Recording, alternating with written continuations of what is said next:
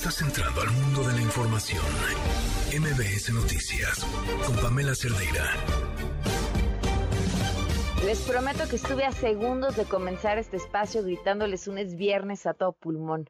Bueno, pues que el viernes llegue pronto. Soy Pamela Cerdeira. Comenzamos.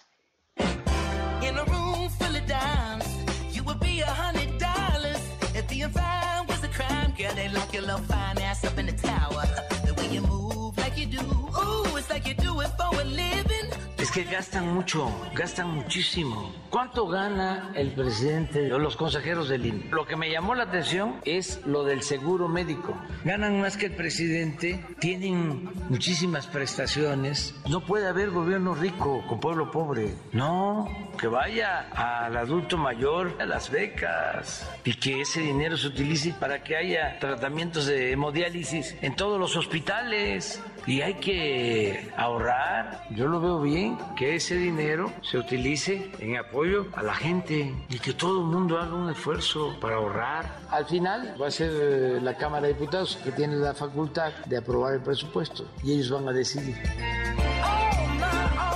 Lamentablemente en México estamos ante una crisis democrática. La violencia sistemática que el presidente López Obrador ejerce en contra del INE en contra de las instituciones electorales nos demuestra que hay una crisis democrática y eso debe pararse. Por eso saldremos a las calles exigirle al gobierno que pare esta violencia en contra del INE. ¿El objetivo cuál es? Resumen, mejorar la seguridad en todo el país. es lo que quiere el presidente, mejorar la seguridad. Si ya tenemos un buen avance en la Guardia Nacional, pues démosle la tecnología que necesita y las fiscalías también y que la Secretaría ayude para ese propósito, eso es lo que nos ha pedido. La instrucción que nos dio el presidente, como en el pasado, en 2002, cuando yo era secretario aquí, es pongan a disposición, actualícense en toda la tecnología disponible y pónganla a disposición de las dependencias, las instituciones que tienen que procurar que haya seguridad para las ciudadanas y los ciudadanos. Terminando este foro, daremos a conocer un primer catálogo de lo que hemos visto que puede ser importante. Lo vamos a elaborar y lo vamos a presentar. No veo la disposición por parte del grupo mayoritario decir, bueno, ¿por qué no construimos un presupuesto entre todos que se vote de unanimidad, que le mande una señal a la ciudadanía de que todos participamos, de que todas las voces se oyen, pero no hay ninguna apertura. Yo creo que ellos están decididos a moverle ni una coma, como lo han dicho. Ya hicieron hasta famosa esa frase y en vez de darles orgullo, decir no le moveremos ni una coma, pues debería darles pena no cumplir con su función de legisladores. Pues yo creo que es justicia y que el fiscal Uriel Carmona tenga consecuencias. Sus palabras. Se burló de, todas las, de todo México, de todas las mujeres. Consideramos que hay un encubrimiento del fiscal general de justicia del Estado de Morelos. Lo que quiero decirles es que ella ya sin vida es subida a un vehículo por esta persona que se entrega el día de hoy y se deposita el cuerpo, se lleva este cuerpo de Ariadna ya sin vida a Morelos, presuntamente por una relación de este personaje con la Fiscalía General de Justicia del Estado.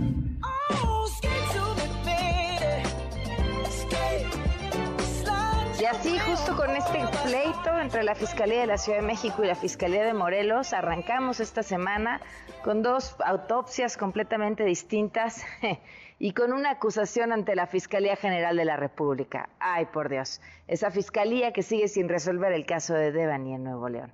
Pero así arrancamos esta semana. Antes de irnos con la información, esto es lo que nos tiene Gaby Vargas. Liverpool es parte de mi vida. Presenta. No importa cómo estés, siempre puedes estar mejor. Mejor. Con Gaby Vargas.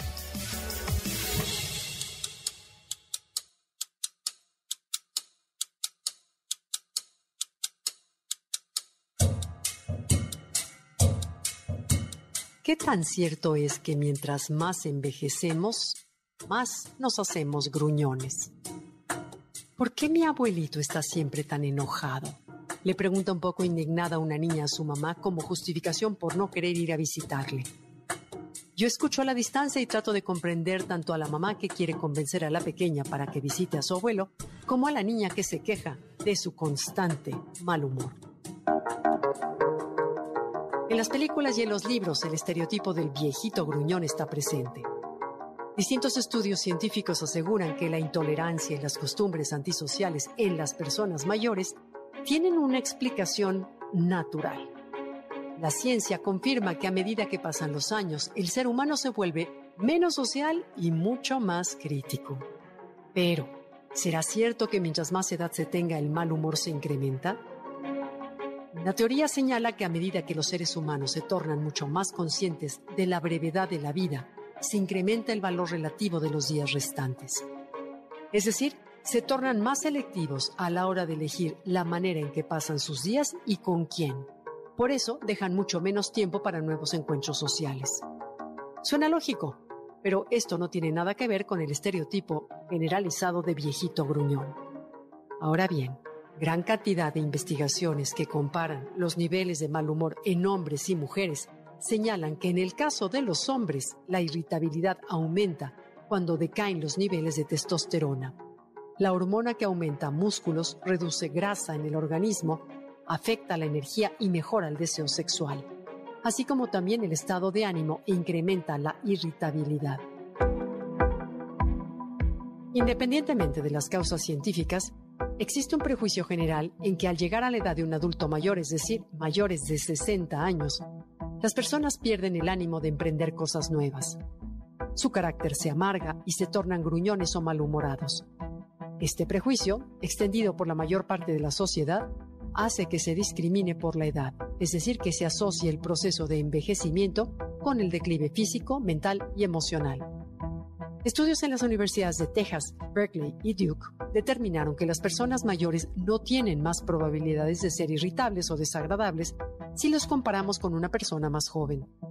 Es decir, se tiende a colocar una etiqueta. De hecho, según el estudio realizado por estas universidades, las personas de más de 60 años de edad tienen una facilidad especial para expresar sus emociones tal y como las experimentan es decir, demuestran mucho mayor amor, compasión y paz con las cosas más sencillas de la vida, como es un atardecer, los amigos cercanos y el disfrute de sus nietos. Así lo ratifica Lourdes Mejía, doctora en Innovación y Administración Educativa, quien afirma que envejecer y ser gruñón son dos variables independientes que, de manera desafortunada, se asocian sin razón alguna. Así que, como hijos de adultos mayores, tratemos de inculcar a nuestros hijos que no debemos etiquetar a nadie ni prejuzgar. Como adultos mayores, entendamos que una etiqueta no define nuestros sentimientos y que la vejez es un privilegio, una etapa que se debe vivir sin miedo y con plenitud. Sobre todo, nuestra actitud hacia ella es una elección diaria. Por otro lado, es importante saber que la irritabilidad, la depresión o la apatía sin causa pueden ser signos prematuros de algún trastorno mental que debe atenderse. ¿Tú qué opinas?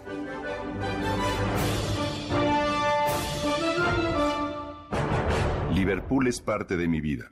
Presentó Mejor con Gaby Vargas. Quédate en MBS Noticias con Pamela Cerdeira. En un momento regresamos. Estás escuchando MBS Noticias con Pamela Cerdeira.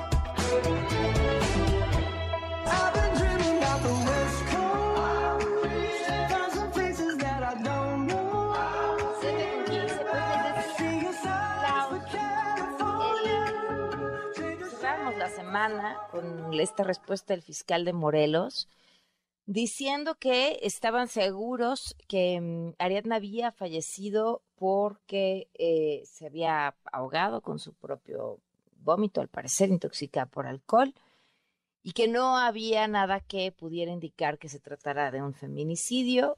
Y después la Fiscalía de la Ciudad de México hace eh, su propia investigación y encuentran lo contrario. Eh, Presentaron videos, por supuesto, eh, videos inéditos, en los cuales se ve a este principal sospechoso, que por cierto, el viernes pasamos en, Imagen Televisión eh, una entrevista que dio él en el velorio y se alcanza a ver cómo se ríe durante la entrevista. Es una cosa muy extraña. Bueno, no se ríe, está sonriendo. Y entonces dice que, que, ella lo eligió para estar ahí, entonces que quería hacer las cosas lo mejor que pudiera, porque por algo ella lo había elegido. Así palabras más, palabras menos, pero llamaba muchísimo la atención que estuviera sonriendo durante estas entrevistas. Bueno, pues en estos videos se alcanza a ver a este joven cargándola al parecer sin vida ya, o es lo que dijo eh, Claudia Sheinbaum cuando presentó estos videos, y subiéndola a una camioneta. Adrián Jiménez tiene la información. Adrián, ¿qué tal? Muy buenas noches. ¿Qué tal? Buenas noches, Pamela Auditorio. Así es, la jefa de gobierno, Claudia Sheinbaum, acusó al fiscal de Morelos, Uriel Carmona, del encubrimiento deliberado, dijo, del feminicidio de Ariadna Fernanda, quien fue hallada sin vida ante Puzlán Morelos el pasado 31 de octubre.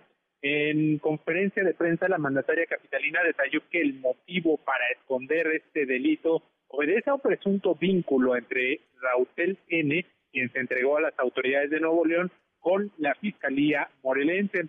Que Manfardo mostró con autorización de la Fiscalía General de Justicia de la Ciudad de México las imágenes donde presuntamente Rautel N. carga a Ariadna Fernanda ya vida, previo a trasladarla a la carretera Tepoztlán cerca de la curva conocida como la pera. Vamos a escuchar parte de sus palabras. Consideramos que hay un encubrimiento del fiscal general de justicia del estado de Morelos. Lo que quiero decirles es que ella ya sin vida es subida a un vehículo por esta persona que se entrega el día de hoy y se deposita el cuerpo, se lleva este cuerpo de Ariadna ya sin vida a Morelos, presuntamente por una relación de este personaje con la Fiscalía General de Justicia del Estado de Morelos.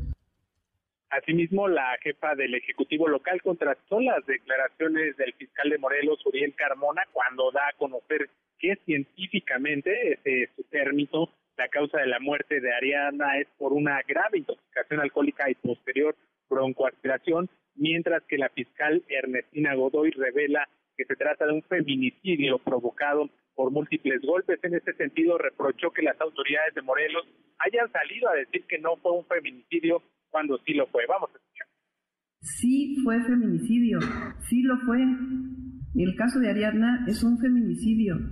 Hay pruebas, siempre hay que presumir la inocencia de las personas, pero era obligación de la Fiscalía General de Justicia del Estado de Morelos haber hecho la investigación. Si no hubiera entrado la Fiscalía General de Justicia de la Ciudad de México, este feminicidio hubiera quedado impune. Chema Pardo agregó que la Fiscalía de Morelos aún no entrega la carpeta de investigación a la Fiscalía Capitalina, además de que ya se dio vista a la Fiscalía General de la República sobre la actuación del fiscal Uriel Carmona. Pamela Auditorio, la información que les tengo. Pues sí, muchas preguntas quedan ahí en el aire. Adrián, muchísimas gracias. Buenas noches. Buenas noches. Recordemos que un juez de control impuso a Vanessa, la amiga de Ariadna, la medida cautelar de prisión preventiva oficiosa por el delito de feminicidio. La implicada ya está en el penal femenil de Santa Marta Catitla en lo que se resuelve su situación. Y por otro lado, este sujeto, Rautel N., eh, quien también era buscado por las autoridades, entregó durante la madrugada en Nuevo León. Ambos, él y Vanessa, son señalados directamente como responsables de este eh, presunto feminicidio a esta joven de 27 años. Mientras tanto, con la consigna principal de Ariadna no murió, a Ariadna la mataron, familiares y amigas de Ariadna se manifestaron esta tarde en la Ciudad de México. Nora Bucio, cuéntanos. Así es, Pamela, te saludo con muchísimo gusto y de la misma forma al auditorio. Y como lo comentas, la marcha convocada para exigir justicia por el feminicidio de Ariadna Fernanda López llegó hasta la Fiscalía General de Justicia de la Ciudad de México, entre consignas que acusan al fiscal de Morelos, Uriel Carmona Gándara, de corrupto, luego de los señalamientos de la jefa de gobierno de la Ciudad de México, Claudia Sheinbaum, quien lo acusó de encubrir al presunto feminicida Rautel Llanes, encabezados por el padre y los hermanos y hermanas de la joven de 27 años cuyo cuerpo fue encontrado con politraumatismo en el municipio de Tepoztlán, gritaron consignas como Morelos corrupto, por tu culpa estoy de luto, y Ari no se ahogó, Rautel la mató. Los hermanos y el padre de Ariadna Fernanda López escucharon una reseña de los avances de la investigación de su feminicidio y aun cuando no revelaron una línea de investigación concreta, se manifestaron satisfechos por los resultados que incluyen a dos detenidos. Omar Rodríguez, hermano de la víctima, dijo que les mostraron detalles del crimen que se presume cometió Raúl N en probable complicidad con Vanessa N y que en el interior del departamento del presunto feminicida se encontró sangre. Pero ¿qué te parece si escuchamos a Omar, el hermano de la víctima? ¿Qué más encontraron en el departamento de Rautel? Lo que se, lo que se vio en la entrevista, lo que sangre, lo, o sea, no hay más.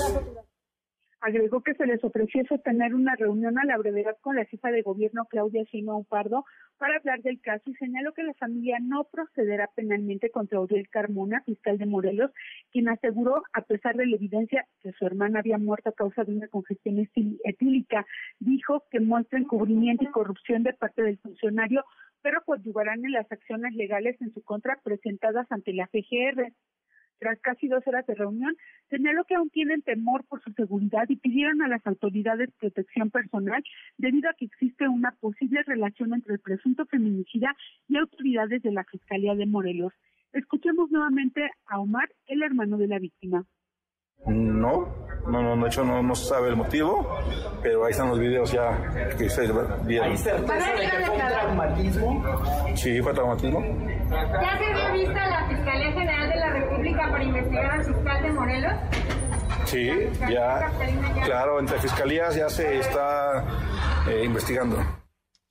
Finalmente, a nombre de su familia, reiteró su confianza en las autoridades de la Ciudad de México, quienes han dado certeza, dijo, de una investigación pronta y expedita y condenó a Uriel Carmona por burlarse de las mujeres, de la sociedad y de la familia y de la víctima de este feminicidio. Pamela, la información. Muchísimas gracias, muy buenas noches. Muy buenas noches. Pues sí, ahí, ahí está parte de lo que está sucediendo en estos momentos, de las preguntas que se hacen, de las respuestas por parte de los familiares. Colectivas feministas cuestionaron, y cómo no, el actuar de la Fiscalía de Morelos por este caso y la falta de consecuencias para las autoridades de la entidad. Y ojo, ¿eh? La Fiscalía Anticorrupción de Morelos inició una carpeta de investigación para indagar posibles delitos en los que hubieran incurrido el fiscal Uriel Carmona, por lo que a través de un comunicado dijeron que llevan a cabo las indagatorias con toda independencia para esclarecer los posibles actos de corrupción. Por cierto, estuvimos buscando al fiscal no ha respondido a nuestros mensajes. Y por su parte, después de que el presidente de la Suprema Corte de Justicia, Arturo Saldívar, planteara que todas las muertes violentas de mujeres en México sean investigadas como feminicidio, el presidente Andrés Manuel López Obrador dijo estar de acuerdo e informó que ya se investigue el caso justamente de Ariadna. Sí, yo estoy de acuerdo con lo que plantea el ministro Saldívar. Coincido con él en esto y en el caso de Morelos se está haciendo la investigación de este feminicidio. Hay bastantes pruebas. Bueno, pues ahí lo que dijo el presidente y este, fíjense, Mientras tanto, sobre el caso de la muerte de Lidia Gabriela, tras arrojarse de un taxi en movimiento, el sábado pasado, un sujeto fue detenido, pero resultó no ser el responsable. Juan Carlos Arcón tiene la información. El secretario de Seguridad Ciudadano, Omar García Harfuch, informó que Federico N., detenido el sábado con el taxi del que supuestamente se arrojó Livia Gabriela, no es la misma persona que lo manejaba el día de los hechos, tal como lo dio a conocer el sábado anterior MBS Noticias. El funcionario señaló en su cuenta de Twitter que de acuerdo al seguimiento del C5, confirmamos que el taxi asegurado es el que participó en el feminicidio, sin embargo la persona detenida por denuncias ciudadanas no es quien en ese momento iba conduciendo el taxi, faltan personas por detener, señaló. De acuerdo con las investigaciones, el operador de la unidad cuando ocurrió el hecho, posiblemente su hermano Fernando, quien es buscado por las autoridades de la Fiscalía General de Justicia Capitalina. La unidad de alquiler está a disposición de la Fiscalía General, donde se han practicado diversos peritajes. Sin embargo, la institución a cargo de Ernestina Godoy llevará a proceso a Federico por el delito de posesión de marihuana junto con otro individuo con el que se detuvo en el establecimiento de un centro comercial en la avenida Tláhuac, alcaldía Iztapalapa. La Fiscalía General de Justicia de esta ciudad ya cuenta con imágenes del momento de los hechos que servirán de evidencia para la acusación ante un juez de control una vez que sea detenido el posible implicado. Hasta aquí la información. Gracias, Juan Carlos. En información de los estados en Puebla, dos agentes de la Guardia Nacional fueron destituidos después de que vecinos de la comunidad de Esperanza los denunciaran por violencia e intento de secuestro. La Unidad de Asuntos Internos inició una investigación para conocer los detalles de esto que habría ocurrido el pasado 8 de octubre. Y en Guanajuato, un asesinato más de una madre buscadora. Se trata de María Carmela, integrante del colectivo Personas Desaparecidas de Pénjamo. Sergio Ortiz, corresponsal de MBS Noticias, tiene los detalles. Sergio. En efecto, una mujer identificada como María Carmela, integrante del colectivo Personas Desaparecidas de Pénjamo, Guanajuato, murió asesinada la noche de este domingo en Abasolo. Una mujer de 76 años, identificada como María, afirmó que la mujer asesinada era su hija, María Carmela, de 46 años. Ella explicó que a su domicilio arribaron dos personas a bordo de una motocicleta. Estos preguntaron por su hija y cuando María Carmela salió, la recibieron a balazos y se dieron a la fuga con rumbo desconocido. María Carmela buscaba a su hijo Óscar Zúñiga Vázquez, quien desapareció el 14 de junio pasado. Carla Martínez, representante del colectivo Hasta Encontrarte, exigió seguridad para evitar este tipo de hechos. De acuerdo a la líder de este colectivo, en el estado han sido asesinados cinco buscadores y los crímenes han quedado en la impunidad ya que no hay detenidos. Escuchemos. Para las familias es muy preocupante porque tenemos el miedo de ser desaparecidos antes de encontrar a nuestros familiares. ¿Y la protección que te comentaba la tienen, Carla, por parte del Estado de la Federación? Mm, no, contamos con eh, algo que es el mecanismo para las, las, defensoras de derechos humanos, humanos perdón, pero no es vasto. Eh, yo creo que un botón que nos dan de pánico no basta para la seguridad, eh, de hecho no sirve, no funciona. Este hecho, Pamela, se registra apenas unos después donde fueran descubiertos al menos 20 cuerpos en nueve puntos identificados como fosas clandestinas también en el municipio de Irapuato. De hecho, hoy por la mañana, familiares de desaparecidos se manifestaron en la Fiscalía del municipio para exigir celeridad en la investigación y piden al menos fotografías de estas últimas fosas encontradas, donde recordemos que los cuerpos en su mayoría no tenían más de 30 días de haber sido asesinados. Para MBS Noticias, Sergio Ortiz. Muchísimas gracias, Sergio. Muy buenas noches. Son las 7.28. Quédate en MBS Noticias con Pamela Cerdeira. En un momento regresamos. Estás escuchando MBS Noticias con Pamela Cerdeira en conflicto y no sé a dónde ir. Si no me hace reír, prefiero no seguir. Si no me vibra el Continuamos en MBS Noticias. Gracias por seguir con nosotros. Son las 7 con 32 minutos. El teléfono en cabina 5166125. El número de WhatsApp 55 33 32 95 85. Twitter, Facebook, Instagram, TikTok. Me encuentran como Pam Cerdeira. Y le agradezco muchísimo a la maestra Sayuri Herrera Román, coordinadora general de investigación de delitos de género y atención a víctimas de la Fiscalía de la Ciudad de México, que nos acompaña en la línea. Maestra, buenas noches. Maestra, buenas noches. Irma y este Jessica. Maestra, buenas noches, está al aire. Buenas noches. Gracias por acompañarnos. Gracias. Maestra, Gracias, Pamela. ¿Ya les respondieron de la Fiscalía de Morelos con la carpeta de investigación que solicitaron? Eh, perdón, ¿ya entramos en entrevista? Sí, estamos al aire, maestra. Hola. ¿Qué tal? Buenas noches. buenas noches, buenas noches. Buenas noches a ti, a tu público. Eh, pues nosotros hemos solicitado una carpeta de investigación a la Fiscalía de Morelos para que podamos continuar integrando la nuestra con todos los datos de prueba necesarios para poder esclarecer los hechos. Eh, tenemos un gran avance también en la Fiscalía de, Investigación del Delito de Feminicidio de la Ciudad de México. Elaboramos eh, una solicitud de necropsia que se llevó a cabo en el Instituto de Ciencias Forenses, en el INCIFO, perteneciente al Tribunal Superior de Justicia, donde tenemos una conclusión de un traumatismo múltiple porque eh, pues diversos órganos interesados, eh, hígado, eh, vaso, en fin, y algunas otras zonas como la nuca, pues presentan diversas contusiones en, el cuerpo de Ariadna, lo que nos lleva a concluir que el, que el caso se trata de un feminicidio. Como ustedes saben, el día de hoy se entrega el señor Rautel una vez que la Fiscalía ya había emitido una orden de aprehensión, nuestra Fiscalía eh, y nuestra Policía de Investigación se encuentra eh, en este momento en el estado de Nuevo León para poder traer de vuelta a la Ciudad de México al señor Rautel, presentarlo ante la autoridad judicial y que responda por la imputación que se le hace. Ahora, este, estos eh, hablaban acerca de las fotografías. Y si en estas fotografías, y me imagino, bueno, en el cuerpo eh, de Ariadna, ¿podían verse estos golpes? ¿Eran visibles externamente? Pues hay eh, contusiones que son visibles, que están a nivel de piel, obviamente.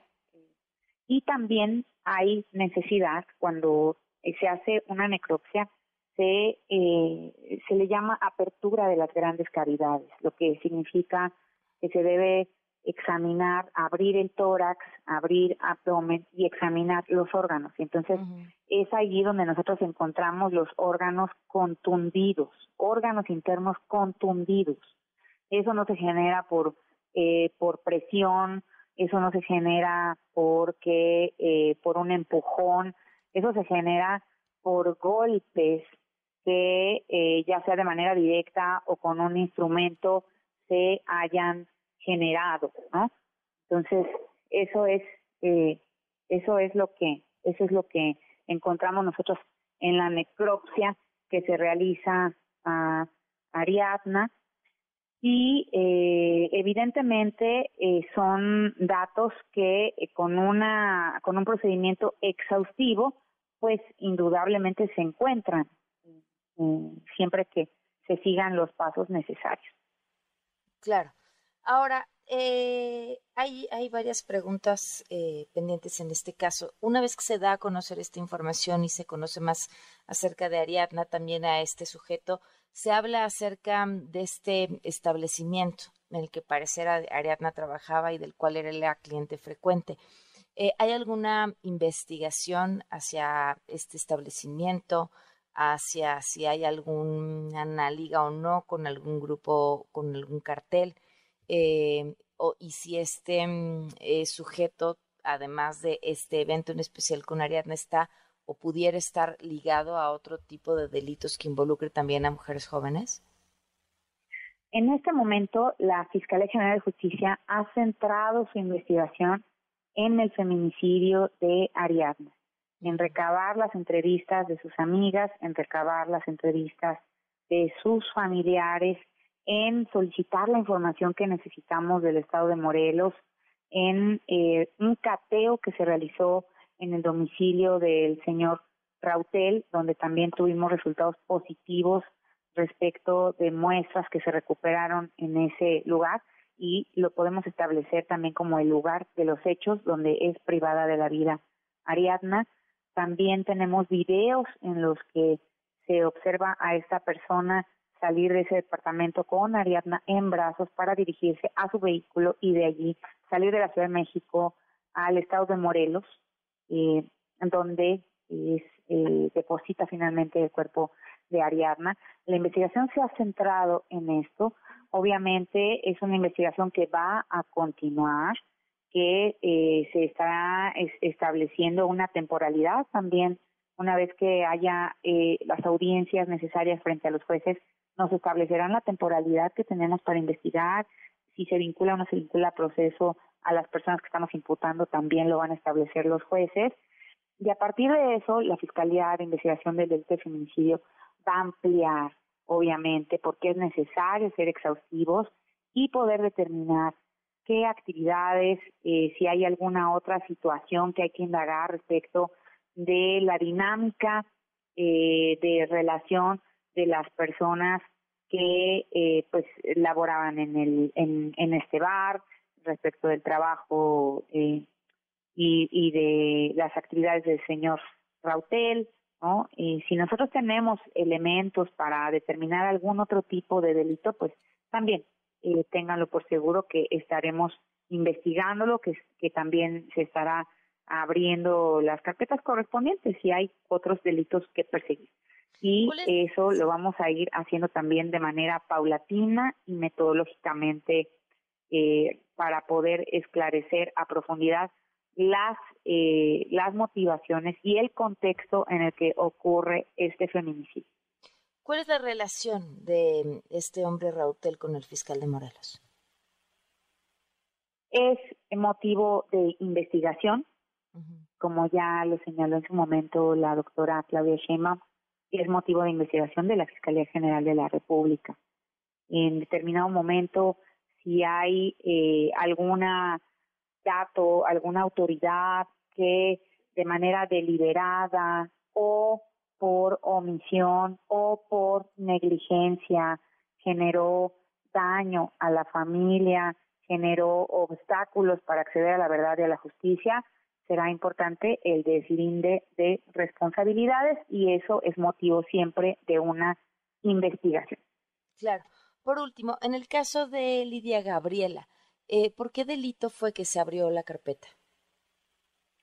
En el caso de Lidia Gabriela, tenemos una persona que está identificada como el conductor del taxi que eh, no le permite en su momento bajar, que desvía la ruta eh, hacia un lugar que ella desconoce y que le provoca evidentemente mucho miedo, mucha ansiedad a ella. Y nosotros estamos trabajando para poder detener a esta persona que ya está identificada, ya sabemos quién es el agresor. La Policía de Investigación de la Fiscalía General de Justicia está trabajando para dar con su paradero y presentarlo ante un juez que pueda responder por sus actos también. ¿Por qué delito, maestra? En este caso vamos a trabajar para imputar un feminicidio. En todo momento será decisión de los jueces si consideran que así se acredita, porque pues hay algunas circunstancias en las que podrían también compartirnos que eh, finalmente eh, Lidia eh, toma la decisión de abrir la puerta y arrojarse del vehículo. Sin embargo, pues esa es una manera en la que ella encuentra solución para defenderse, ¿no? Lo que en algún momento podemos nosotros también argumentar eh, como, como parte de eh, las razones que la llevan a perder la vida, pero bajo una coacción que les impuesta por, por este sujeto, por lo que pues nosotros estaríamos en espera de saber cuál es el criterio del tribunal. La Fiscalía de Investigación de Delitos de Feminicidio está trabajando con el protocolo de feminicidio y está trabajando para tener elementos que nos permitan imputar este delito al sujeto que agrede a Lidia. Muy bien, muchísimas gracias por habernos tomado la llamada y estaremos al pendiente. Gracias a ustedes. Buenas noches. Buenas noches. Oigan, ¿en qué banco reciben su nómina? En el que ustedes escogieron, en el que escogió la empresa para la que trabajan. ¿Sabían que recibir su lana en el banco que ustedes quieran, el que quieran, eh? es su derecho y no tienen que ir ahí con el Departamento de Recursos Humanos a decirle, oye, es que fíjate que a mí la sucursal tal del banco tal que me queda más cerca, no, es un derecho y como es un derecho es muy fácil de hacerlo valer. ¿Qué tienen que hacer? Van al banco en el que quieren que les depositen y les dicen, quiero transferir mi nómina para acá.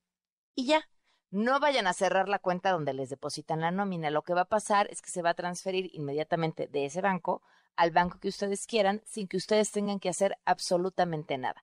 ¿Por qué no cerrarla? Bueno, porque originalmente su dinero va a seguir llegando a esa primera cuenta y porque si tienen además un crédito o algo así, pues se descuenta lo que deben y el resto se les va automáticamente a la cuenta de banco donde ustedes quieran estar. Es un derecho y no se preocupen si no conocían la portabilidad de nómina según la Comisión Nacional Bancaria y de Valores. La mitad de los usuarios tampoco sabían que es su derecho. Ahora ustedes ya lo saben, 743. Joali, buenas noches, ¿cómo estás? Pamela, buenas noches, buenas noches al auditorio. Bueno, pues supongo que acabas de escuchar esta, esta entrevista eh, que nos da la versión de la Fiscalía de la Ciudad de México con la maestra Sayuri Herrera sobre este caso que tú has seguido desde el primer momento. Estuviste en Morelos el viernes. Fíjate, fíjate Pamela que hay, eh, a mí me parece un caso eh, con muchas inconsistencias y lo digo eh, con todo el respeto que merece, pues claro, el trabajo de las personas de la Fiscalía en la Ciudad de México, pero sí debo decir que como reportera del caso, ya lo dices tú, de las primeras horas hasta la fecha del día de hoy, no coincido, no comparto con lo que la Fiscalía de la Ciudad de México está aportando. Eh, me parece que ya es ahora un caso con tintes políticos. Siempre me ha parecido que a la autoridad, Pamela, no le importa la seguridad de las mujeres y que aprovechan este tipo de casos que tienen de alguna manera un boom, un, eh, un altísimo grado de exhibición en redes sociales y que lo toman como bandera, pues obviamente, pues para los fines que ellos pues decidan y quieran y que al final pues utilizan este tipo de casos para para su conveniencia. ¿Por qué lo estoy diciendo? Eh, ¿Cuándo tú ibas a ver a una jefa de gobierno salir a hablar de un feminicidio. Esto le corresponde, evidentemente, a la fiscal de la Ciudad de México, eh, Ernestina Godoy. Qué bueno que lo hizo en un principio, pero cuando tú has visto que la jefa de gobierno sume en una conferencia, además especial, para dar detalles y dar cuenta de lo que le tocaría eh, por, por cargo a la fiscal de esta ciudad. A mí me parece que el minimizar, el acusar al fiscal Uriel Carbona, Carmona de Morelos, prácticamente diciéndole que él tiene nexos con Raúl Teles Camilla, el presunto que fue que, se entregó en Monterrey y que es el principal sospechoso de haber tirado el cuerpo votado, porque eso fue, votaron el cuerpo de Ariadna Fernanda en, en la carretera La Pera Cuautla, me parece terrible, porque está acusando a una fiscalía que lo único que hizo fue pues recibir una llamada a, a, para decir una llamada de Ricardo Calderón, el ciclista, avisándoles que había encontrado el cuerpo de una mujer y, que evidentemente pues bueno ellos hicieron su chamba. Y quiero y quiero yo decir que eh, un día antes de que se hiciera público en una conferencia de prensa a través de la Fiscalía General de Morelos eh, sobre los resultados de la necropsia, yo tuve acceso a esos resultados, Pamela. Yo te quiero decir que los, los resultados científicos aportados por la Fiscalía de Morelos son una cosa y los resultados de la necropsia en la Ciudad de México son otra. He hablado en las últimas dos horas con tres expertos forenses y me dicen, no lo digo yo, no lo dice la reportera, me dicen que es muy difícil que después de una necropsia a un cuerpo que le han inyectado etanol, que lo han manipulado, que lo han estudiado a fondo, ellos, eh, eh, me estoy refiriendo a los de Morelos, y que luego la segunda necropsia ya de un cuerpo ya tratado, es sumamente difícil llegar a una conclusión como la que nos está mostrando la Fiscalía de la Ciudad de México. Sumamente difícil. Para empezar, la Fiscalía de la Ciudad de México ya no iba a mirar lo que Morelos sí vio, que Fernanda, que Ariadna Fernanda traía un altísimo grado de alcohol. Para que nos demos una idea, en eh, mayor a, hay, hay una numeralia, digamos, de, para detectar la alcoholemia y Morelos eh, da cuenta de que Ariadna traía 497 miligramos por, por sobre decilitro de alcohol en la sangre. Esto también nos lleva a algo que también he reporteado sobre Raúl Teles Camilla. ¿Quién es Raúl Teles Camilla? Alguien que ha sido ligado al narcotráfico y además un hombre con dinero, empresario, le llaman estas jóvenes que han tenido contacto con, con Raúl él se mueve mucho en el bar o en un bar que se llama Sixties, incluso tiene una cava con su nombre y le gustaba mucho eh, y, y, decían o dicen que, que, que a él le gustaba mucho atraerlas a su mesa, darles de beber eh, la, la, esa bebida perla negra y que incluso se sentían mal hasta vomitar. Eso lo, disfruta, lo disfrutaba mucho Rautel y no tenía él eh, claro no, no bebía a la par de ellas. Ellas bebían por un dinero que él les ofrecía y bueno, muchas de ellas aceptaban hasta perderse. Eh, me parece que la fiscalía, pues es muy cómodo, pero aquí tendríamos que preguntarnos a quién le beneficia todo esto que está diciendo la fiscalía. Eh, es, es muy sabido, Pamela, en Morelos, que Cuauhtémoc Blanco, el gobernador de eh, Cuauhtémoc Blanco y el fiscal Uriel Carmona no tienen una buena relación. Es muy sabido en Morelos. Bueno, acabo de, de, saber por un alto funcionario que eh, Cuauhtémoc Blanco, el gobernador Cuauhtémoc Blanco, le dio una llamada, le hizo una llamada a la jefa de gobierno para encargarle al fiscal de Morelos, para que la jefa de gobierno subiera el tema y lo subiera medios. Digo, es, es algo que me están compartiendo y es algo muy preocupante porque entonces te lleva a pensar quizá que esto se, se, ha tornado político y no es un asunto de dejar clara la muerte de una joven, sino más bien lo que lo que lo que puede estar detrás de esta manipulación de pruebas y de evidencias y de datos recabados. Que aún dentro de lo que tú estás planteando, Joali, lo que parece quedar ya clarísimo, por lo menos con el video, es que este sujeto mintió a todas luces cuando dijo no saber, ¿no? Se había subido un taxi o se fue en algo y se ve claramente a él cargando el cuerpo. No, imagínate, Pamela, llegaron al sepelio de Ariadna Fernanda, Raúl Teles, Camilla y Vanessa. Se presentaron y además estuvieron hablando con las amigas de, de Ariadna Fernanda, diciendo, Vanessa, repitiendo en muchas ocasiones, eh, eh, yo tengo audios de Vanessa repitiendo en muchas ocasiones que ella no sabía absolutamente nada, que seguramente eh, eh, Ariadna se había ido en taxi, aunque no sabía porque creo que la iban a llevar los guaruras de todas las entrevistas que yo he hecho, Pamela, ninguna de las amigas me ha confirmado que Ariadna tomara un taxi de la calle. Todo el tiempo las, las ubicaciones que yo tengo eh, eh, guardadas, ¿no? Te refieren que, que Ariadna todo el tiempo pedía Uber para trasladarse. O sea, de entrada se les hizo muy raro que ella tomara un taxi para irse de regreso a su casa. Ahora, eh, con el grado de alcohol que traía, que traía encima Ariadna, evidentemente no iba a poder salir y caminar y andar por la vida en, la, en las calles pidiendo un taxi. Era imposible. La Fiscalía de Morelos, con datos científicos, en una conferencia de prensa a la que fui, te refiere que traía seis veces más de alcohol de lo que una persona ebria tenía encima. Seis veces más, Pamela.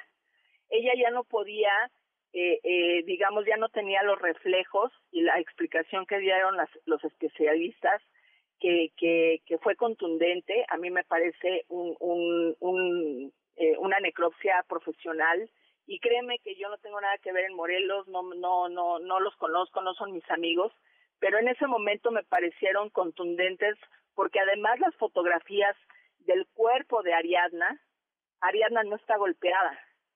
Ariadna tiene eh, tuvo un golpe en la frente del lado izquierdo, pero es un golpe eh, que muy posiblemente, digo yo no soy experta, pero es un golpe que no se le mira que se haya hecho con, no sé, con, con, con algún objeto pesado, eh, se ve como un raspón, como un chichón, ¿no?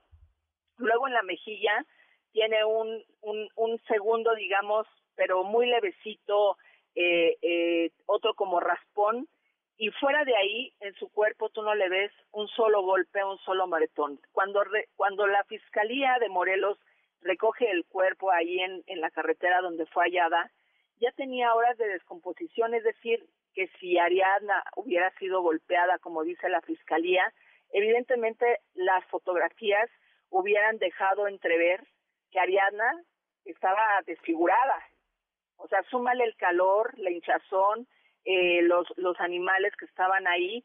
Claro que si hubiera visto una joven, como muchas que irresponsablemente eh, se han difundido en redes, y claro que la carita de Ariadna hubiera sido de otra manera expuesta. Yo vi las fotografías, eh, eh, eh Ariadna tenía ligeros eh, hilos de sangre saliéndole por la nariz, pero, pero esos hilos de sangre no corrían, digamos, al labio inferior, solamente, digamos, se quedaban en, a la altura del labio superior y hasta ahí. Ariadna no estaba golpeada como normalmente un hombre golpearía a una mujer. Pero, pero el este alcohol no explica la sangre en la nariz. No, no, pero eh, fíjate que a mí, a mí me parecería, me, me, la explicación eh, científica que, que me dieron esos expertos que yo consulté es que en el momento de ella colapsar, digamos que no pudo eh, eh, eh, sentarse a vomitar o incorporarse para vomitar porque ella quería vomitar, eh, de alguna manera eh, explota, digamos, por dentro, es una explicación como en español que me dieron, ¿no? Este, colapsa por dentro y estos hilos de sangre, digamos, es como cuando tienes calor y, y te sale un poco de sangre en la nariz. Pero no estaba, su ropa no estaba ensangrentada, su ropa no estaba, eh, eh, digamos, su cuello no tenía sangre, eh, eh, esta parte del, del cuello donde se le mira, el, eh, Ricardo Calderón me insistía mucho en que él había visto la jareta de la blusa, eh, pues muy apretada en el cuello, ¿no? Y la explicación que me daban es que no es que hubiera sido as asfixiada o estrangulada, Ahora, sino más bien por las condiciones del clima. A eh, ver, lo eh, Yoali, pero este sujeto Rautel también fue a Morelos. Sí, yo ¿A tengo qué fue a entendido, Morelos? tengo entendido que Raúl Teles, Camilla y Vanessa fueron a declarar a Morelos, se presentaron, eh, digamos en una de una manera, digamos, este pacífica, ellos mismos acuden a Morelos a eh, presentar su declaración Mm. cuando encuentran el cuerpo de eh, de Ariadna. Eh, no he tenido acceso a la carpeta, no sé qué declararon. Lo que sí sé es que Raúl Teles Camilla y Vanessa refirieron que había estado en su departamento, eh, que habían echado un- uno- unos tragos, ¿no? Nunca hablan de, de horarios. Eh, Vanessa más o menos en, en, ha dicho, o en un audio que yo tengo, que eh, estuvo más o menos entre 9 y 10 de la noche y dejaron de ver a, a Ariadna.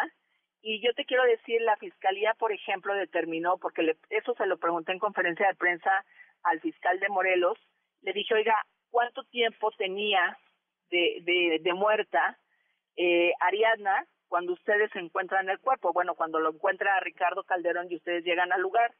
Y él responde que tenía entre 8 y 24 horas de haberla soltado ahí en el lugar. A Ariadna la encuentran el martes, si hubieran sido 24 horas, el mismo domingo la, la hubieran aventado, lo cual coincide con las grabaciones que presenta la jefa de gobierno, en donde evidentemente Raúl Teles Camilla, eh, eh, pues bueno, este, a todas luces no sé cómo va a poder salir de esta, porque pues es él, pero es muy diferente, Pamela, que te acusen por haberte eh, cargado un cuerpo y irlo a aventar a, a una carretera, a que Que te no digan que tú la mataste a golpe. Que, que, que, que, tam- que tampoco es un tema menor. Pues seguiremos No. hablando, Yoali, y, y te agradezco mucho esta perspectiva de este asunto que cada vez luce más enredado. Yo, yo solamente aclararte, Pamela, que no, claro que no minimizo, al final eh, sé, lo sé. Ariadna perdió la vida, pero es muy diferente las acusaciones que hace una fiscalía a, a la otra y, y en eso hay que estar muy pendientes, Pamela. Claro. Para nosotros, para nosotros lo que le ocurrió a Ariadna no, de- no es político, para nosotros es investigación y claro que hay que sentar muy bien las bases de qué es lo que sí le ocurrió a Ariadna. Claro. Muchísimas gracias, Yoali. Muy buenas noches. Gracias a ti, buenas noches. 7 con 58. Quédate en MBS Noticias con Pamela Cerdeira. En un momento regresamos. Estás escuchando MBS Noticias con Pamela Cerdeira. Un oasis dentro del mundo de la información. 8 con 2 minutos. Adán Serret, ¿cómo estás? Muy buenas noches. Hola Pam, pues muy contento siempre de saludarte para hablar de libros, para comentar lo del mundo literario. Siempre me ilusiona mucho estar leyendo y platicar contigo. A mí también platicar contigo, Adán. Oye, eh, antes de que nos das, des tu recomendación, leía esta mañana sobre esta historia de, de Carolina Sanín que le cancelaron, pues ya prácticamente, con- ahora sí que cancelada, no solamente en redes, sino con contratos firmados para publicar dos libros, si no me, me equivoco, eh, por algo que, que publicó en otro espacio, pero, o sea, este algo que publicó era una videocolumna, si no me equivoco. Cuéntame bien cómo está toda la historia. Pues es un caso bastante delicado. Eh, debo decir que obviamente eh, las personas del Madía son gente muy cercanas a mí, eh, al efecto oaxaqueño también. Y lo que sucede que es la escritora eh, Carolina Sanín y ella eh, había firmado ya unos contratos, según sus propias palabras, para eh, publicar dos libros, eh, Somos Luces Abismales y Tu Cruz en el Cielo Desierto, y digamos que ya estaba lista para publicar estos libros, o ya estaban, el, trato estaba cerrado, e hizo en otra plataforma, como tú dices, digamos, no en un marco de una feria de libro en Oaxaca, no en un marco eh, que tenga que ver con la editorial en específico, unas eh, declaraciones que pueden ser calificadas de transfóbicas, ¿no? Son temas, por eso te digo, muy polémicos, es decir, eh, una fobia o una descalificación hacia las mujeres trans. Ella eh, decía, y lo más polémico era bastante violento, eh, fue fuerte, y que eh, las mujeres, cuando los varones eh, puedan tener hijos, van a terminarse, es decir, ella decía, las personas que tienen útero y vagina ya no van a existir en cuanto los varones se puedan reproducir. Eh, eh, todo esto eh, no, no se ha manifestado, la editorial Almadía. Eh, Carolina ha hecho, Sanín, bastantes declaraciones a las que se han sumado, bueno, tras esta polémica. Creo que eh, es, no veo que sea un tema de censura en lo personal, sino que eh, ellos deciden, aunque no se han pronunciado, te, te digo, eh, deciden pues no respaldar de alguna forma publicando a una mujer, a una persona que ha dicho esto, ¿no? Eh, Es complicado porque ella dice que la crítica es ad hominem o ad seminam, en este caso en específico, es decir, hacia la persona, ¿no? No hacia la obra, no hacia los argumentos. Eh, pues digamos, ese es más o menos el terreno en el que está. Las cosas son álgidas porque, eh, pues bueno, cualquier declaración ahorita puede ser tomada de una forma errónea. Yo te lo platico eh, tal cual están las cosas, eh, según se ha planteado, y digamos es esto, ¿no? A partir según las palabras de, de Carolina Sanín, eh, le, le, quitaron los contratos por unas declaraciones que hizo en público eh, y bueno, ella lo toma como una forma de, de, censura. Ok. Bueno, pues ni hablar. ¿Qué nos ibas a recomendar el día de hoy, Adán? es el eh, libro maravilloso de el maravilloso Héctor de Mauleón. Se llama La ciudad oculta. Ya lleva cuatro tomos, Pam. Y la mm. verdad es que son una delicia. Me dan debo decir que algo que, que siempre he querido es ser un experto en ciudades. Me encanta la gente que sabe todo de los edificios, de los monumentos, de las iglesias, lo que cuenta cada calle. Y pues bueno, ese sector de Mauleón de la Ciudad de México, ¿no? Se sabe absolutamente todo. Y fíjate, Pam, que a diferencia de eh, muchos de los eruditos que no les gusta compartir su conocimiento, Héctor de Mauleón, te digo, lleva ya cuatro tomos, ha escrito muchísimo de la Ciudad de México y eh, con cada uno de estos disfrutamos muchísimos, por ejemplo, muchísimo. Por ejemplo, cuenta Pam, de los lugares, pues no sé si te parezca a ti, pero a mí sí, de la, de la Ciudad de México más apasionantes es el centro, ¿no?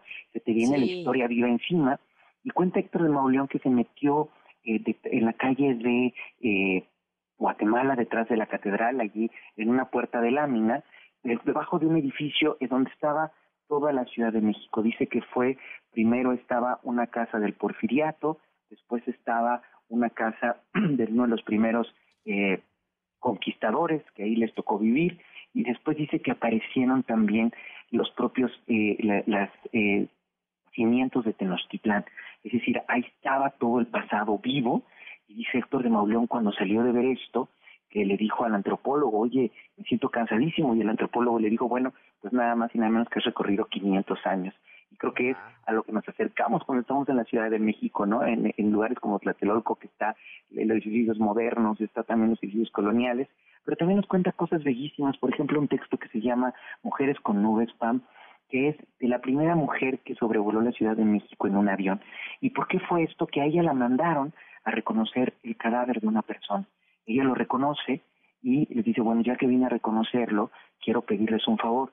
Quiero ver lo último que vieron los ojos de este hombre muerto que estoy viendo aquí.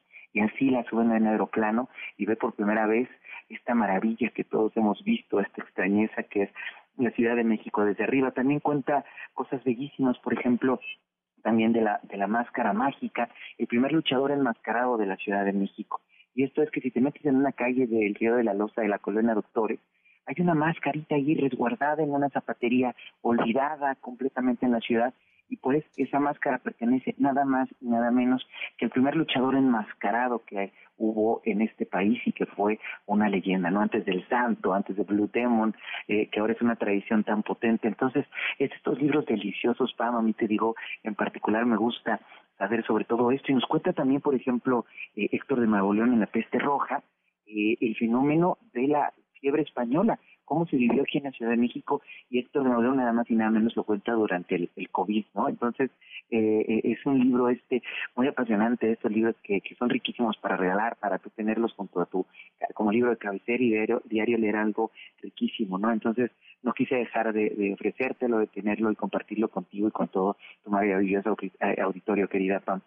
Oye, pues Adán, como siempre, un, un gusto escucharte reseñar absolutamente todo te agradezco mucho que nos acompañes y tus redes para que te sigan. Es arroba Adán estoy tanto en Twitter como en Instagram, eh, a sus órdenes. Gracias, Adán, un fuerte abrazo. Gracias a ti, abrazo enorme, Pam. Vamos a una pausa y volvemos. Estás escuchando MBS Noticias con Pamela Cerdeira.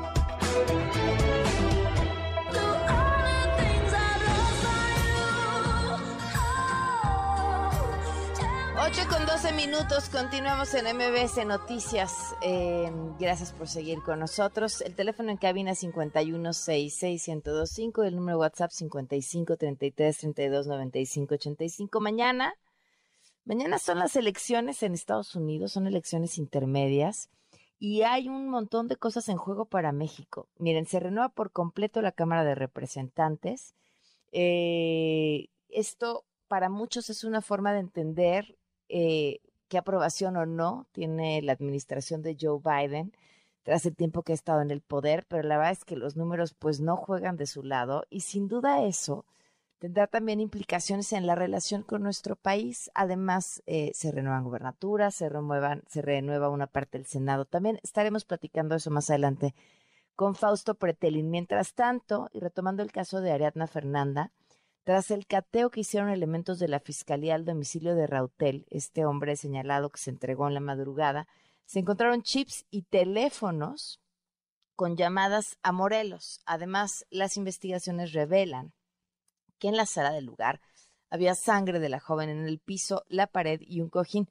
Joali Reséndiz platicó en ese espacio, eh, bueno, pues la información que ella tiene y que intuye esté llevando un manejo político desde la Ciudad de México.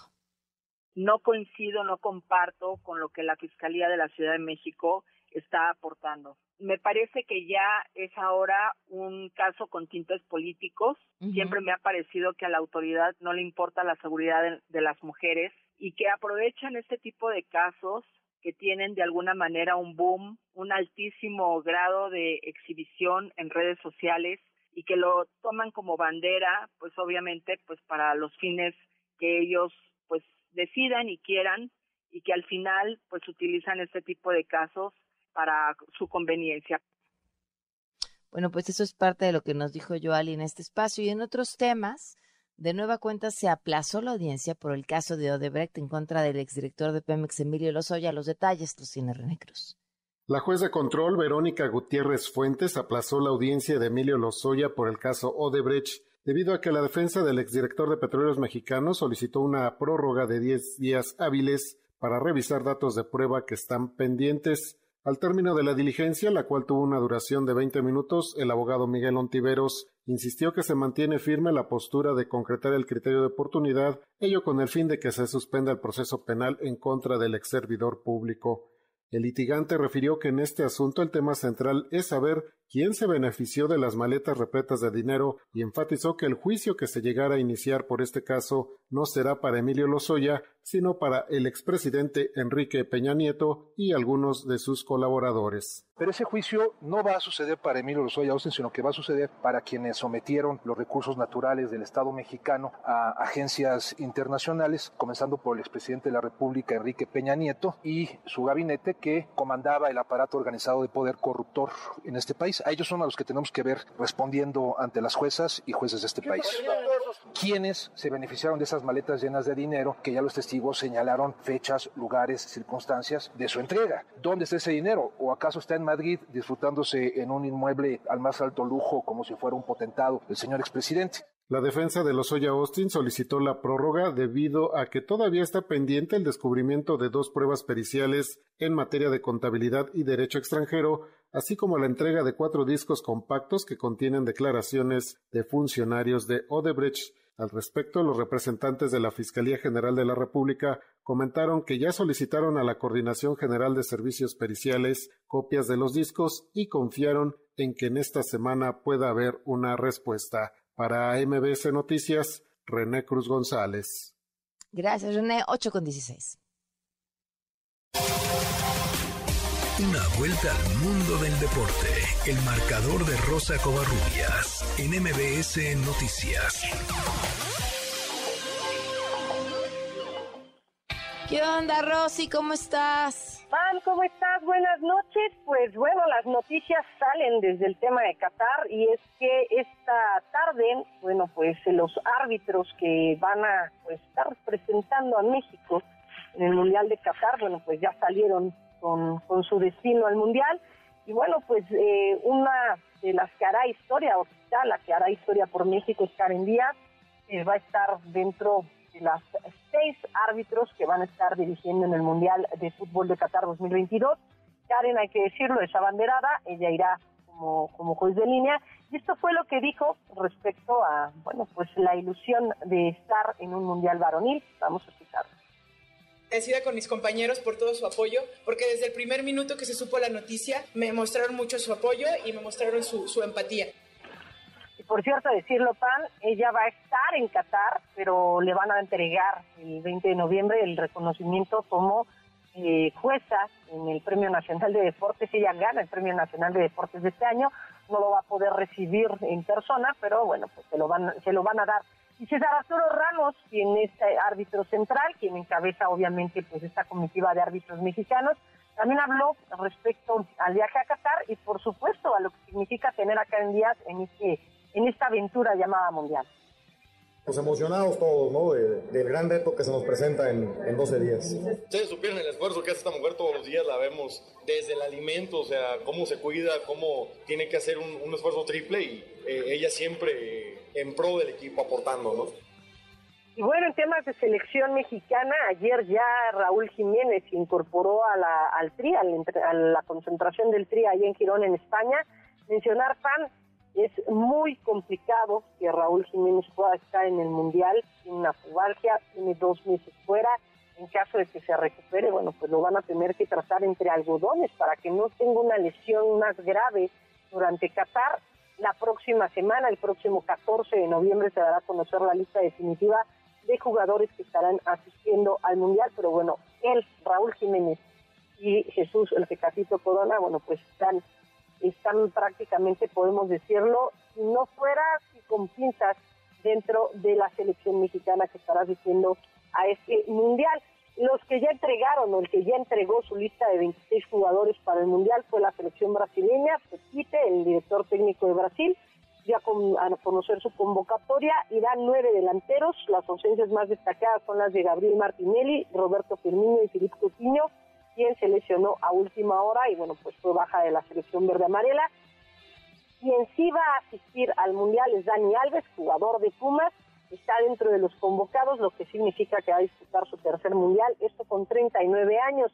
Y el día de hoy se llevó a cabo la Asamblea de Dueños de la Liga MX, quedó definido el calendario para el clausura 2023, va a arrancar el próximo 6 de enero, habrá una fecha fija en marzo, y para este nuevo campeonato se va a implementar ya el Fan ID en todos los estadios. También se dio a conocer qué va a pasar con el descenso y el ascenso. Esto fue lo que dijo Miquel Arriola, presidente de la Liga MX. Omar, decirte que el proceso continúa. Este es el segundo año del proceso de certificación el año pasado se certificó al equipo UDG y la regla es que cuando haya cuatro certificados y uno de ellos sea campeón de campeones, ahí es donde se abre el ascenso y el descenso dos años después. Y bueno, Pam, hablando de la Liga MX, vamos a hablar de la femenil porque también se refirió a que esta liga está creciendo a pasos agigantados se presentaron en esta asamblea de dueños los números son positivos en varios rubros, por supuesto en la Liga MX femenil, lo platicábamos hace una semana con, Mariana Gutiérrez, que es la, la directora de la Liga MX femenil, se habló del tema del aforo en esta asamblea de dueños, el aforo ha crecido un 33% con respecto al anterior torneo, en la fase de semifinales hasta ese momento se habían registrado 66 mil personas en los estadios.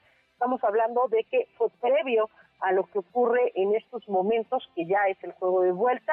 Y bueno, América, por cierto, está venciendo un 1 por 0 al conjunto de Chivas. Eh, Andrea Pereira, desde el manchón penal, que al minuto 4 fue quien marcó el único gol que hay hasta el momento en el estadio Akron, 1 por 0. El América está, está ganándole al, al conjunto al conjunto campeón del torneo pasado, al, equipo del rebaño. Bueno, pues de, concretarse este marcador, América ya está asegurando prácticamente su pase a la final, 4-1 en el marcador global. Nada más comentar, Pam, que el día de ayer pues hizo historia en, en la NFL. Tom Brady llegó a 100.000 yardas por aire totales en su carrera. Hay que mencionarlo, Tom Brady, bueno, pues ha alargado con 45 años precisamente su, su carrera en, en el tema de en el tema deportivo le ha costado también el divorcio en el tema personal pero bueno finalmente llega a 100 mil yardas nunca antes un coreback había hecho pues eh, esta marca o este este yardaje en su carrera y decirlo tan también bueno pues ayer se enfrentaron a Los Ángeles a los Rams de Los Ángeles ganaron y bueno, pues Tom Brady dice que la marcha fue lo que menos le importó, lo que quería era precisamente que su equipo ganara un partido por fin. Y en temas de eh, béisbol de las grandes ligas, el, los Astros de Houston se coronaron el fin de semana pasado campeones de la Serie Mundial. Hoy cerca de un millón de personas en las calles de Houston salieron a celebrar este campeonato. Hace cinco años también habían ganado los Astros de Houston y bueno, pues ahora parece que vuelve este dominio. Habrá que esperar a ver si la próxima temporada no desmantelan a la novena tejana. Pam, la información deportiva. Gracias, Rosy. Muy buenas noches. Buenas noches, fuerte abrazo. Un fuerte abrazo, 8 con 23. Quédate en MBS Noticias con Pamela Cerdeira. En un momento regresamos. Estás escuchando MBS Noticias con Pamela Cerdeira. La información alrededor del mundo con Fausto Pretelín.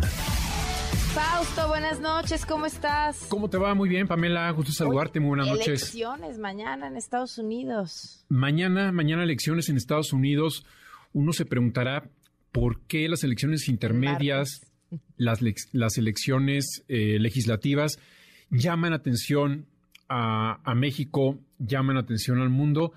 Y, yo creo que es eh, muy significativo lo de mañana, porque el, digamos que el ambiente electoral que se respira allá en Estados Unidos es de tensión, de miedo, y los discursos, tanto del presidente Biden como del, pues, de gente como Donald Trump, pues apuntan a una eh, polarización nuevamente que no sorprende, pero lo que dice Biden es, significativo, sobre todo si tomamos en cuenta que serán las primeras elecciones después del asalto al Capitolio el 6 de noviembre, perdón, de enero del año pasado.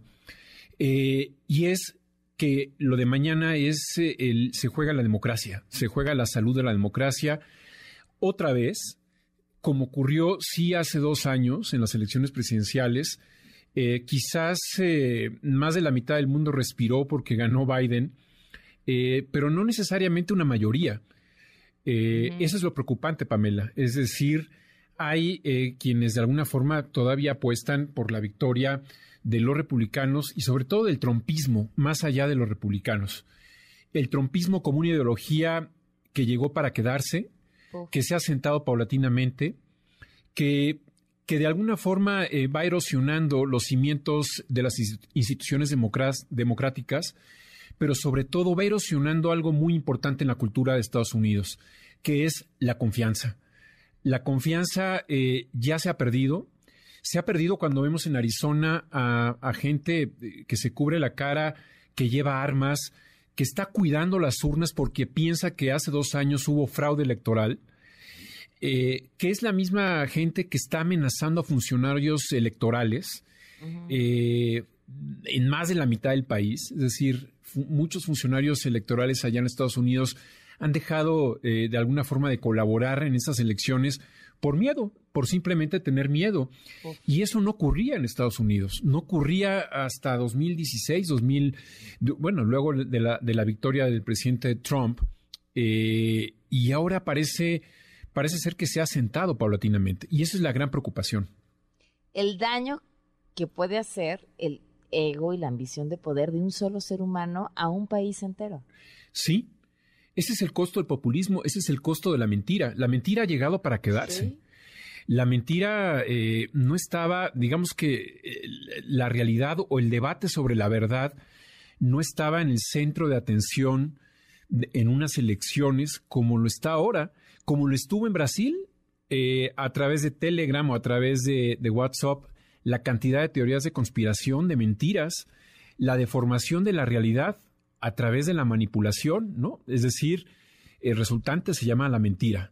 Y eso es eh, de alguna forma también herencia de estos movimientos populistas, entiendas el Brexit, en ciudades tan avanzadas y tan educadas, Estados Unidos y Reino Unido, pues eh, yo creo que nadie tiene la duda de que estos, estas dos naciones tienen las mejores universidades del mundo.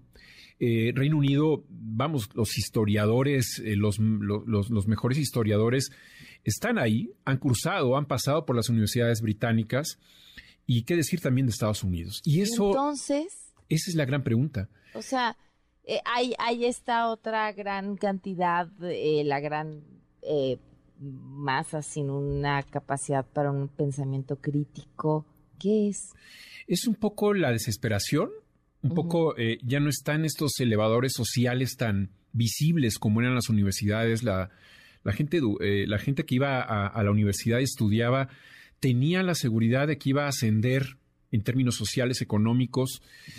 Y, creo que el nacionalismo ha venido a, a, detonar o a catalizar esta desesperación, es decir, el miedo a que los extranjeros lleguen y se asienten en el país y que puedan competir contra uno y que y lo, y lo, puedan a uno marginar de su trabajo, ¿no?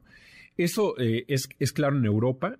Eh, fue muy eh, acentuado con la guerra civil en Siria, cuando millones de sirios llegan a Europa. lo vimos desde el 2013, 2014 a, la fecha. Y ahora vemos también los grandes flujos migratorios en, Estados Unidos que vienen de Centroamérica, de Venezuela, de estos países dictatoriales, Nicaragua, Venezuela, Cuba, que expulsan a millones y a millones de ciudadanos.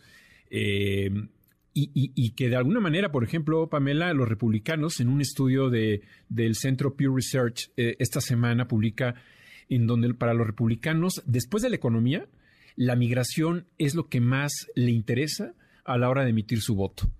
Eh, y es inversamente proporcional al desinterés que tienen los demócratas por la migración. En un 20% aproximadamente dicen que tienen, que tienen interés o mucho interés sobre, sobre ese tema para, para votar.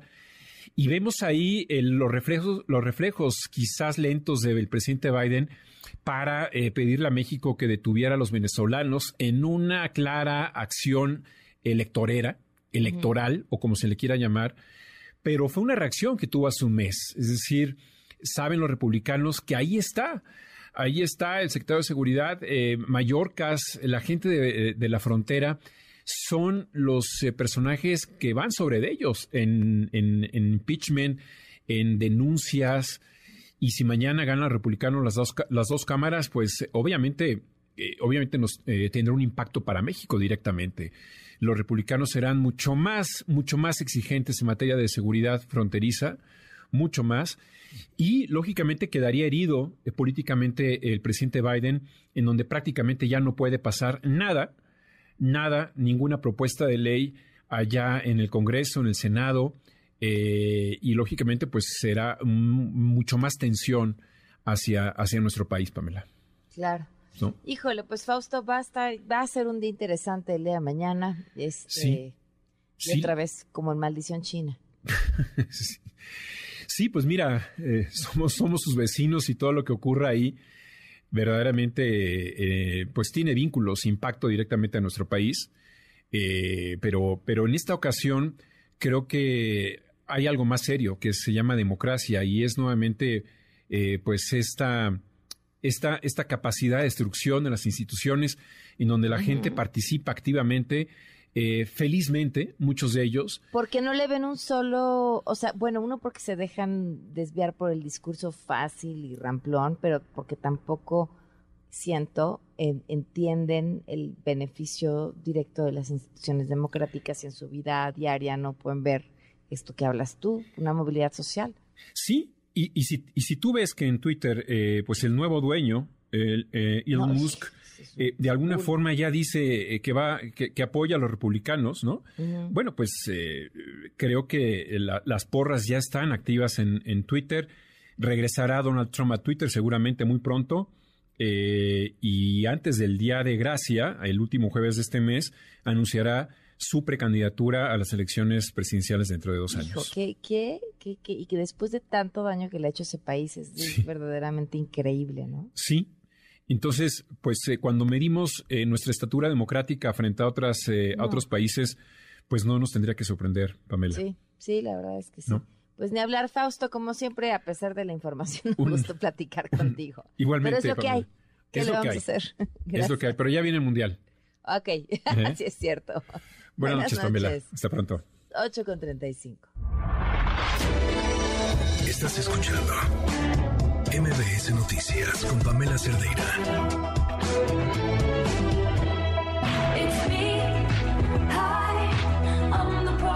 Son las 8 con 39 minutos. Continuamos en MBS Noticias. Gracias por seguir con nosotros. Oigan, y hay más información. Fíjense que en Guanajuato, tras el hallazgo de 52 bolsas con restos humanos en la fosa clandestina de la colonia Santa Fe, en el municipio de Irapuato, integrantes de colectivos de búsqueda que participaron en estas labores dieron a conocer que el grado de descomposición permite presumir que los restos más recientes corresponden a víctimas que tenían como máximo 15 días de haber sido asesinadas, lo que coincidiría con varias desapariciones de personas en ese mismo municipio cuyos familiares se pusieron en contacto con el colectivo hasta encontrarte. Ojalá puedan identificar pronto a esas personas. Y en un tema completamente distinto, el presidente eh, recordó que se está listando una iniciativa de reforma de ley para el uso racional del agua. Escúchenlo. Es una decisión que se tomó. Me consultó a mí el director de Conagua, Germán Martínez, a quien le tengo confianza. Yo autoricé que se propusiera este cambio, buscando que Elena me ayude a definir cómo hacer una reforma a las leyes para hacer un uso racional del agua. Voy a hablar con ella porque también ya están muy confrontados el director de Conagua y ella. Ya no se puede. Hay que buscar la forma de que nos ayuden en otro lado. Le tengo confianza a Germán como le tengo confianza a ella. Pero hay pleitos, eso es todos los días. No me eh, extraña si hay diferencias. Todo el tiempo hay diferencias, porque además se debate aquí. Oigan, y estas declaraciones, este, el presidente habló sobre la marcha que se está organizando en contra de la reforma electoral. Escúchenlo y tienen todo el derecho de manifestarse y procurar no caer en ninguna provocación, que puedan llegar al zócalo. Y hago un llamado a los que participan en el movimiento de transformación, que nadie vaya a provocar libertad completa. Yo voy a hacer una gira en el sureste y como es el día de mi cumpleaños, el día 13, ni voy a estar aquí, voy a pasarle en Palenque. Pues así es la democracia, no podemos estar de acuerdo en todo menos con ellos. Ahora sí que, como dicen los jóvenes, zafo. No, que vengan al Zócalo. ¿Por qué se llegar al Zócalo? Desde el acta de independencia al municipio Juárez. No, al Zócalo. Zócalo, Zócalo, Zócalo, Zócalo. Se califica como el organismo más castigado en este proyecto. ¿Es esta una forma de estrangular al órgano electoral? No, todavía le queda. Es que gastan mucho, gastan muchísimo. ¿Cuánto gana el presidente o los consejeros del INE? Lo que me llamó la atención es lo del seguro médico. Ganan más que el presidente, tienen muchísimas prestaciones. No puede haber gobierno rico con pueblo pobre. No, que vaya al adulto mayor a las becas y que ese dinero se utilice para que haya tratamientos de hemodiálisis en todos los hospitales. Y hay que ahorrar. Yo lo veo bien, que ese dinero se utilice en apoyo a la gente y que todo el mundo haga un esfuerzo para ahorrar. Al final va a ser eh, la Cámara de Diputados que tiene la facultad de aprobar el presupuesto y ellos van a decidir. Bueno, miren, cada vez que escuchen la palabra ahorrar, no se pierdan hoy la columna de Rosanetti Barrios en Opinión 51, más pérdidas en energía, no podía ser de otra manera, y habla acerca de lo que nos cuestan eh, los resultados de Pemex y, los, y lo que nos cuesta la CFE. La semana pasada leíamos cuánto se le inyectó al Aeropuerto Internacional Felipe Ángeles para que no presentara pérdidas. Entonces, ahorrar en algunos lugares es donde interesa ahorrar. Pero miren, eso, eso ahorita ya es el discurso que no sabemos. Pero hay, hay una estrategia que me parece a mí muy astuta que utiliza el presidente en las mañaneras. Depende qué fragmento oigas, lo que puedes pensar al respecto. Ustedes escucharon ahorita un fragmento de, de, no provocar y de respetar y de la libre manifestación. Bueno, también se refirió a quienes se van a manifestar. La gente que vaya, que sepa que esa es una marcha, una manifestación en contra de nosotros por la política que estamos llevando a cabo en favor del pueblo. Todos, todos esos, aunque vayan a misa los domingos, no le tienen amor al pueblo. Y son racistas en su mayoría, clasistas y muy hipócritas. Sea, que lo sepan, pues. Que se sepa bien. Y que tampoco son demócratas. Bueno, pues ahí está, con, con mucho respeto todo lo que opina de las personas que se vayan a manifestar el 13 de noviembre, pero no, a ver, no es contra él, es contra su reforma electoral, que creo que son cosas distintas. Eh, y, bueno, finalmente eh, habría que definir cuál es la línea del respeto al pensamiento del otro, ¿no? Yo creo que adjetivar, pues prácticamente se aleja de lo que, del respeto que por otro lado o en otra parte del discurso dice. Hay, en redes sociales se puede entender muy rápidamente cuál es la dirección que se les da a quienes tienen cuentas que se dedican a defender o las propuestas o atacar a quienes critican. Y en el caso de, esta reforma electoral, parece que la dirección es decir, eh, el presidente representa al pueblo, entonces la reforma del presidente es lo que el pueblo quiere, porque, porque el, pueblo le dio su voto y él sabe lo que el pueblo quiere. De verdad, gente, o sea, que se metan a leer el documento y creo que pues poco de lo que ahí se presenta realmente busca darle poder al pueblo, sea lo que sea a lo que el presidente se refiere cuando utiliza esta palabra. Son las 8 con 46. Quédate en MBS Noticias con Pamela Cerdeira. En un momento regresamos. Estás escuchando MBS Noticias con Pamela Cerdeira.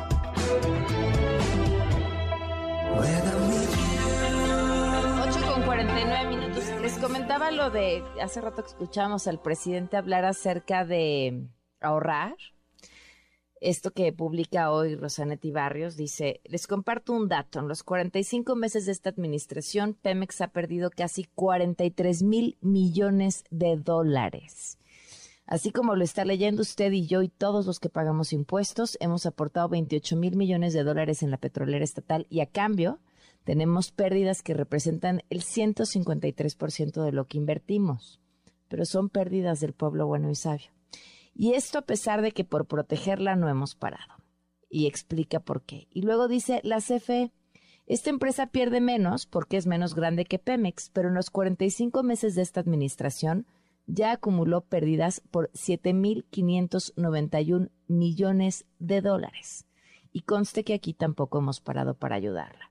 Ya no hay subastas eléctricas, las que obligan a comprar energía más barata y limpia, tampoco se otorgan permisos de generación, salvo algunas poco transparentes excepciones. La empresa se ha dado el lujo de olvidarse de las licitaciones y asignó de manera directa seis plantas de generación a gas natural que ya nos dijeron no estarán listas en este sexenio, pero por lo pronto ya se firmaron los contratos así en lo oscurito. Esos, esos son los ahorros de los que por supuesto no se habla. Bueno, en otros temas, le agradezco muchísimo a Viviana Belsazo, periodista, documentalista, amiga que nos acompaña en la línea. ¿Cómo estás, Viviana? Muy buenas noches. Viviana, ¿me escuchas? Uy, yo creo que Viviana, vamos a ver si podemos este, retomar la comunicación. Si no, voy a intentar yo enlazarla a través de alguna otra vía, porque estaba justamente, les cuento que vamos a hablar con ella, porque acaba de presentar esta tarde su documental y pues es un trabajo que estuvo haciendo a lo largo de muchísimo tiempo y, bueno, pues para que nos platique de qué trata este documental, eh, dónde lo vamos a poder ver se trata La Seguridad México-Estados Unidos, una historia secreta que presentó justamente el día de hoy. Ya creo que la tenemos en la línea. Viviana, ¿cómo estás? Buenas noches. No, todavía no está en la línea. Bueno, supongo que le estamos tratando de enlazar.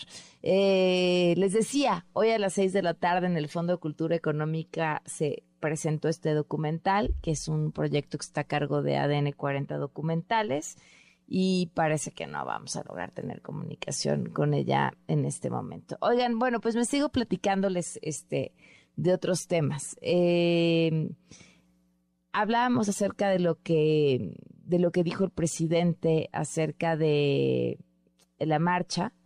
La vicecoordinadora del PAN en el Senado, Kenia López Rabadán, advirtió que México se va a enfrentar a una crisis democrática por la violencia que ejerce el presidente en contra de las instituciones electorales. Si me comparten el audio de lo que dijo Kenia López Rabadán. Lamentablemente en México estamos ante una crisis democrática. La violencia sistemática que el presidente López Obrador ejerce en contra del INE en contra de las instituciones electorales nos demuestra que hay una crisis democrática y eso debe pararse. Por eso saldremos a las calles exigirle al gobierno que pare esta violencia en contra del INE. Bueno, y parte de lo que dijo Viviana Belsazo, ahora sí en la línea. ¿Cómo estás? Buenas noches.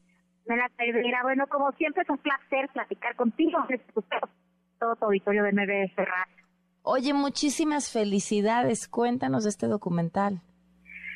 No te cuento, todo es un sueño de realidad. Que eh, para ADN, pues, ahí todas las noches, llegué y nos dijo nuestro director general, Pasco, que día quisiéramos proyectos nuevos. Y yo, yo que le dije, yo quiero hacer un documental. me decía, Viviana, es que es algo muy complicado, se necesitan muchos recursos. Dije, me tarda lo que me tarde, yo quiero hacer un documental. Okay. Es un documental las cuestiones en México y los, términos de seguridad desde la época entre guerras. ¿Por qué? Porque hay que conocer la historia para ver en qué hemos acertado y en qué nos hemos equivocado.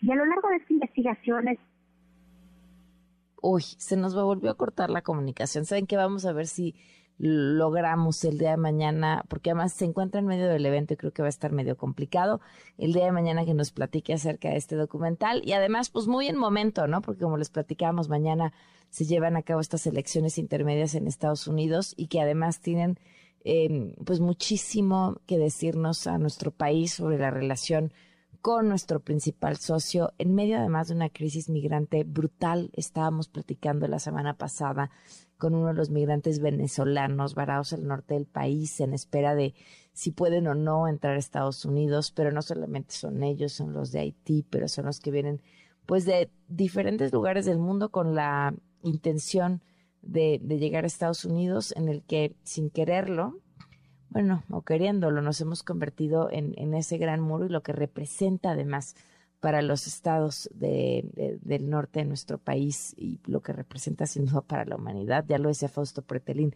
¿En qué momento estamos viviendo que lo que se está jugando es eh, eso, la idea de democracia, la idea de, del tipo de país que queremos. En Estados Unidos, pero aquí todas las mañanas. Eh, les platicaba cómo me llamaba muchísimo la atención eh, que la estrategia de defensa en redes de la reforma del presidente ahora no es tan violenta, pero eh, utilizan este argumento de es el presidente nos representa a las personas porque las personas votamos por él y entonces lo que él diga es por nuestro bien. como una, digo, es una estrategia de comunicación que usan en redes sociales, pero pero me parecía así como una renuncia absoluta al pensamiento, una renuncia absoluta a la, a la, a la crítica, a la, híjole, de verdad, a dos clics están de encontrar la iniciativa y leerla y ver que pues no hay nada en ello que le dé poder a la ciudadanía. Si había un mecanismo para elegir a los consejeros eh, sumamente eh, sofisticado para buscar que llegaran las personas mejores preparadas y limitar de cierta forma el poder de los partidos, de cierta forma, porque tampoco se puede totalmente, o al menos no en el mecanismo que hay, el de ahora es peor, o el de ahora se les da pues casi casi todo el poder para que elijamos entre los que ellos quieran y nada más. Entonces el voto utilizado como un engaño de, de democracia este, de verdad, dense una vuelta en leer ese documento. Ya estaremos hablando con algunas de las personas que estarán que están organizando esta, esta marcha para el 13 de noviembre. Y bueno, y compártanos si ustedes piensan participar. Nos vamos. Muchísimas gracias por habernos acompañado. Mañana 8 de la mañana Imagen Televisión. Los espero aquí en punto de las 7 de la noche en MBS Noticias. Se quedan con Juan Manuel Jiménez. Soy Pamela Cerdera. Muy buenas noches estás informado. Nos escuchamos el día de mañana con las noticias que tienes que saber. MBS Noticias con Pamela Cerdeira.